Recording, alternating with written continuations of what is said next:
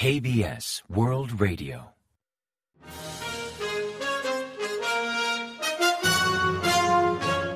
Informativo de KBS World Radio. Bienvenidos un día más al informativo de KBS World Radio. Les habla Javier Castañeda y tras el saludo les avanzamos los principales titulares del día 31 de enero. Corea del Norte confirma el lanzamiento de misiles crucero Hwasal 2. Un avión de combate de Estados Unidos cae en la costa surcoreana. Y un advierte de posibles provocaciones norcoreanas en el periodo electoral. Samsung obtiene menos de 10 billones de wones en beneficio operativo por primera vez en 15 años.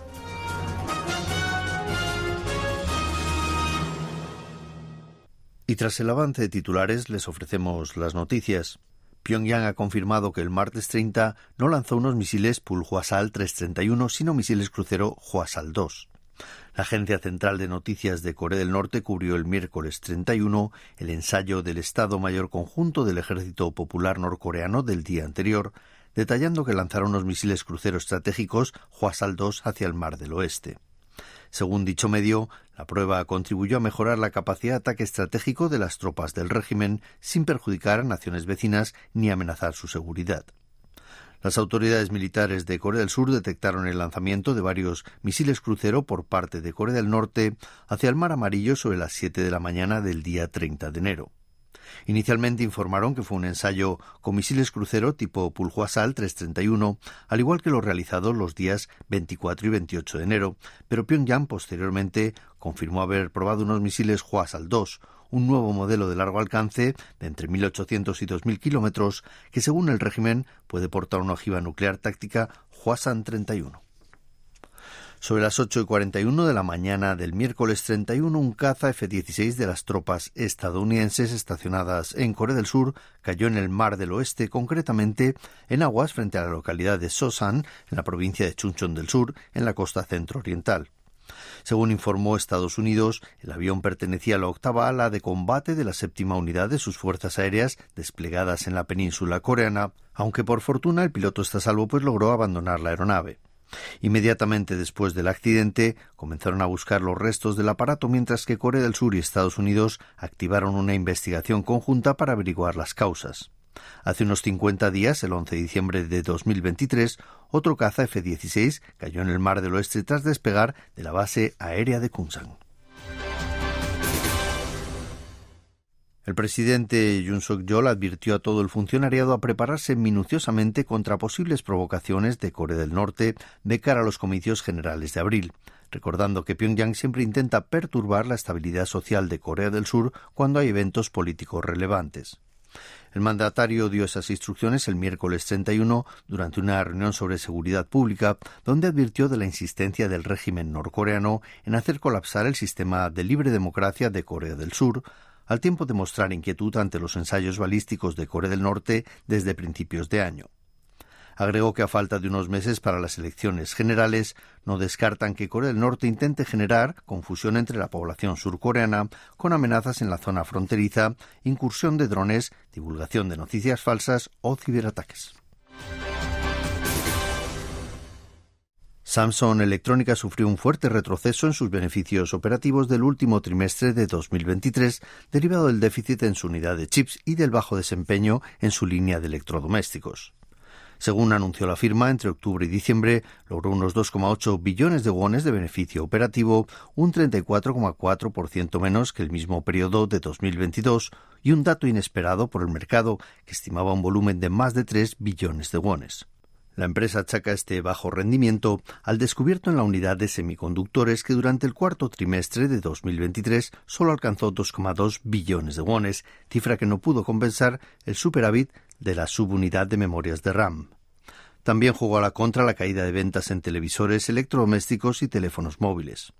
Acusando la contracción del mercado mundial, los beneficios operativos del gigante tecnológico surcoreano remitieron un 85% anual respecto al año anterior, hasta situarse en 6,5 billones de wones, quedando por debajo de 10 billones de wones por primera vez en 15 años desde la crisis financiera global de 2008.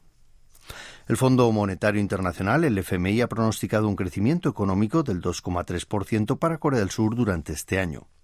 El FMI presentó el martes 30 de enero sus perspectivas económicas mundiales y para Corea del Sur estimó un 2,3% de crecimiento en 2024, un 0,1% más que su previsión del pasado octubre.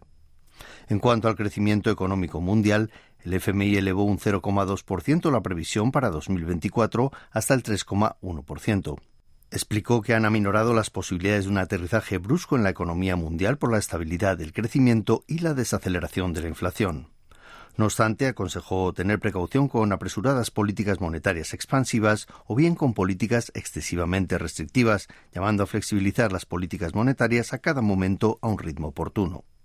Por países, el FMI prevé un crecimiento económico del 2,1% para Estados Unidos y del 4,6% para China, elevando sus anteriores previsiones. En cambio, redujo la estimación para Japón al 0,9%, para Alemania al 0,4% y para Francia al 1%. El FMI prevé una desaceleración en el crecimiento japonés ante la debilidad del yen y la normalización del consumo tras la pandemia, mientras que estima una leve recuperación para países europeos como Francia y Alemania, entre otros, tras la recesión del año pasado, aunque sin un significativo aumento. En 2023 la producción industrial aumentó un 0,7%, pero el consumo y las inversiones disminuyeron respecto a 2022, según informó la Oficina de Estadística. El reporte sobre actividades industriales de diciembre y de 2023, publicado el miércoles 31, refleja que el índice de producción industrial general anual fue de 110,9 puntos, registrando un incremento del 0,7% respecto al año anterior. Sin embargo, la producción del sector minero remitió un 3,8%, algo que atribuyó al bajo rendimiento en la producción de componentes electrónicos y semiconductores.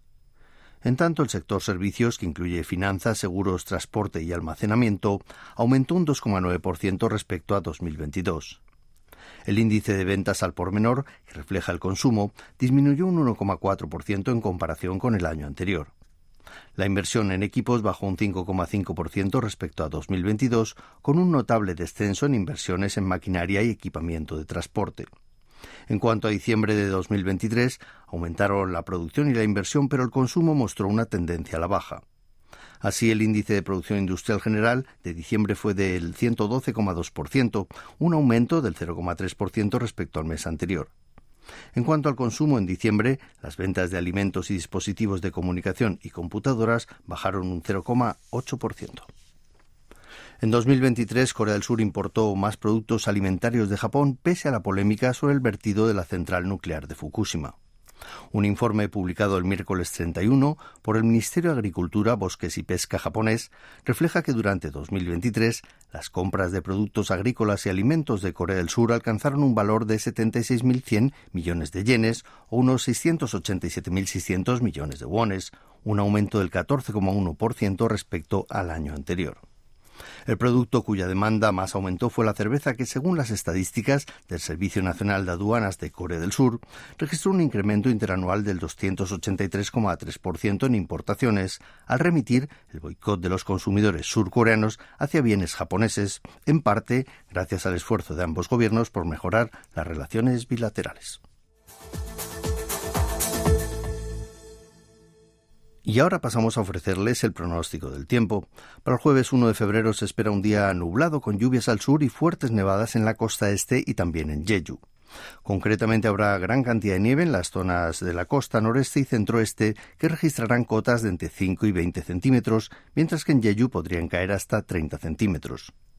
La temperatura marcará entre menos 6 grados y 7 grados centígrados de mínima en la mañana y entre 1 grado y 10 grados centígrados de máxima por la tarde, con niveles superiores a los habituales para esta época del año.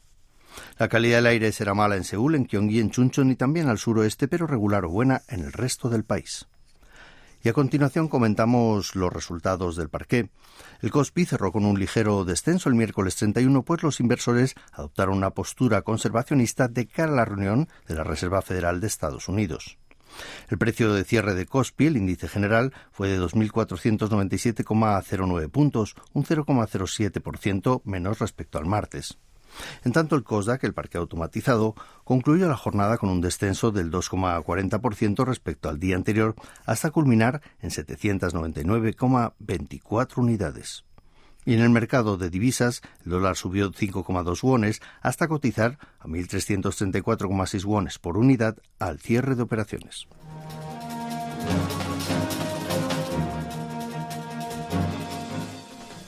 Y hasta aquí el informativo de hoy. Gracias por acompañarnos y sigan en la sintonía de KBS World Radio.